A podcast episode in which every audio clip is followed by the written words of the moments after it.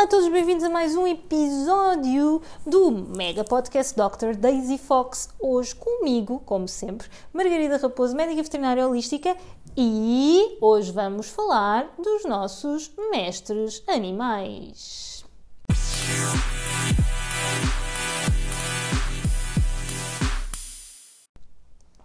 Bem-vindos a mais um episódio do podcast Dr. Daisy Fox. Hoje vamos falar dos nossos mestres animais e aquilo que eu quero que tu faças hoje é olhar para o teu animal e, através daquele poder de observação maravilhoso, pensares naquilo que o teu animal te está a ensinar hoje. Eu sou apologista que os nossos animais realmente nos ensinam imensas coisas de forma totalmente instintiva, o que é espetacular, eles são muito mais instinto do que nós. Nós somos mais racionais, aprendemos a funcionar muito pelo aquilo que a nossa mente diz e pelo aquilo que ela nos diz que faz sentido, uh, comparando uma situação presente com uma situação passada, projetando no futuro, bem, uma grande confusão. Enquanto que os nossos animais vivem o presente e são completamente instintivos. E portanto há tantas, tantas lições que os nossos animais nos ensinam todos os dias, mas que muitas vezes no, na nossa própria racionalidade e em andarmos a correr todos os dias, no dia a dia, nós não notamos. E portanto, hoje vou-te pedir para olhares para o teu animal de uma forma mais tranquila mais do coração, coração com coração, e perceber aquilo que ele te ensina e as mensagens que ele está a dar todos os dias. Seja de confiares em ti mesmo, seja de viveres ao máximo. Quem nunca achou que o nosso cão vive ao máximo? Experimentem soltar um cão num sítio sem a trela, não é?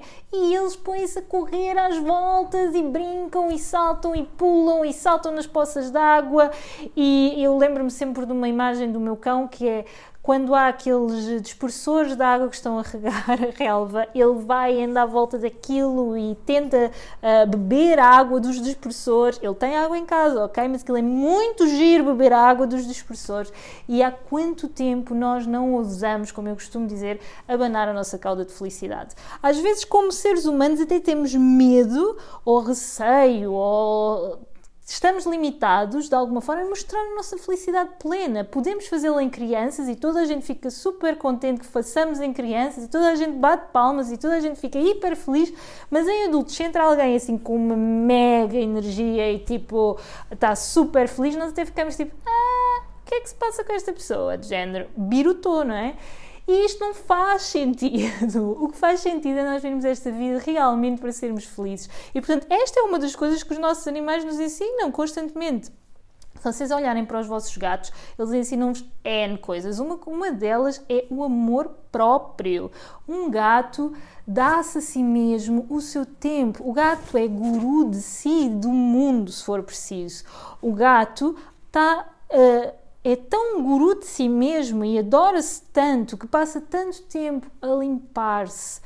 Aliás, quando vocês lhe tocam, é muito provável que ele a seguir vá se limpar para retirar o vosso cheiro, porque vocês conspurcaram o cheiro dele. E há muitas pessoas que não conseguem entender isto e dizem: Ah, eu não gosto de gatos. Normalmente, quando não gostamos de gatos, das duas, uma, ou aconteceu alguma coisa no nosso passado, ou melhor, das três, uma, ou aconteceu alguma coisa no nosso passado, ou não conhecemos o gato, simplesmente, nunca nos foi apresentado como deve ser, e então, enfim, só ouvimos historinhas e temos receio, ou então não estamos bem com o nosso e com o amor próprio das outras pessoas. Infelizmente, na nossa sociedade, muitas vezes o amor incondicional, que é o amor incondicional cão, não é? Que é de género, eu amo-te incondicionalmente sempre. Se tu saíres 5 minutos e voltares, eu amo-te. Eu estava super cheio de saudades tuas, o que é espetacular. O cão vai sempre amar-nos, quer estejamos bem vestidos, mal vestidos, mal dispostos, bem dispostos, ele vai sempre amar-nos o gato também, mas é de outra forma, ele ama-se a ele primeiro e isso faz todo o sentido. Só que muitas vezes na nossa sociedade nós não vemos isso como uma boa característica, nós vemos isso como algo egóico e, ai, não, não, um bocadinho narcisista, uh, mas uh, realmente falta muito amor próprio a muitas pessoas se nós pensarmos. E portanto, se olhares bem para o teu gato, ele para além de te dar amor quando quer uh, e estar disponível amorosamente para ti, ele gosta dele próprio. E isso é tão bom, é tão bonito quanto gostar dos outros. E é tão bonito perceber que o gato e o cão são animais que nos passam muito estas energias tão um, opostas, mas, tão, mas que se fundem de uma forma também tão bonita. E quem fala do amor, que normalmente é aquilo que se fala mais facilmente quando falamos das lições que os nossos animais nos passam, temos de falar de muitas mais coisas. Os nossos animais ensinam-nos a proteger a nossa harmonia. Os nossos animais ensinam-nos a não ter culpa. Os, outros, os nossos animais ensinam-nos a, a, realmente mostrar as nossas emoções, porque eles normalmente não têm filtros. Se eles têm medo, eles mostram que têm medo. Se eles estão felizes, eles mostram que estão felizes. Os nossos animais ensinam-nos tanta coisa, só que muitas vezes falta-nos o poder de observação. O poder de realmente nós pararmos um bocadinho, estarmos realmente no presente e olharmos para eles como seres individuais que eles são e não humanos, está bem? Eles são animais e em vez de os tentarmos humanizar, que é muitas vezes aquilo que acontece, tentar fazê-los humanos e tentar uh, colocá-los com tudo aquilo que é humano, não, olhar para eles como animais que são e perceber o que é que eles me estão a tentar ensinar hoje. E depois, muitas vezes, isto entra aqui tudo num ciclo engraçado, quase vicioso, de que muitas vezes depois os animais começam a, a espelhar comportamentos nossos e então isto tem aqui todo um espelho de ensinamento uh, muito bonito que nós podemos aproveitar se estivermos realmente dispostos a estar no presente e dispostos a olhar para o nosso animal como ser único, individual e lindíssimo que ele é ok? E portanto, tudo aquilo que ele faz tem um ensinamento para nós. Um, estejam atentos. Hoje, se puderem, tirem um bocadinho do vosso tempo para observar o vosso animal, observar a sua alegria, o seu estado emocional, aquilo que ele vos está a tentar passar. Uh, e uh, percebam também se alguma dessas emoções que ele tem, seja medo, seja desconfiança, uh, seja o que for, um, se também não existe em vocês. Olhem para dentro e sem, sem uh, pudor e sem culpabilização, porque definitivamente não é por aí, está bem? Não é pela questão da culpa, sem culpabilização. Perguntem, eu também tenho isto dentro de mim, tantas coisas boas como as coisas más.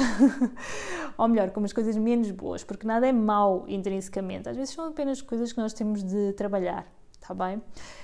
E eu fiz essa, eu fiz essa reflexão com os meus animais e com os vossos animais, com os meus pacientes, e em breve sairá um livro meu que tem tudo a ver com este tema. Uh, e que eu espero que vocês amem, tanto como eu amei escrevê-lo durante longos três anos, uh, em que um, eu necessitei de quando escrevi, eu necessitava de estar realmente com a minha mente limpa daquilo que é humano, não é? Desta racionalidade humana.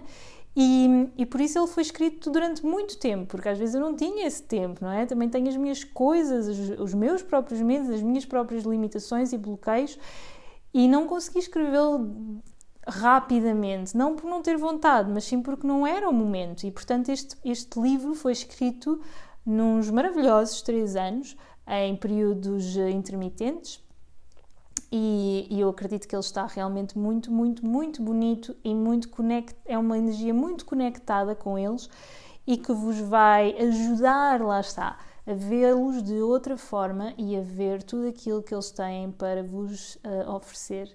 E este livro está muito, muito, muito em breve a sair e eu espero que hum, ainda, ajude, ainda te ajude ainda mais a, a ver os animais da forma pura que eles, que eles têm e que eles são e a conseguir também que outros que não conseguem vê-los dessa forma ainda comecem a vê-los e comecem a perceber qual a bênção que nós temos destes seres se terem permitido serem domesticados.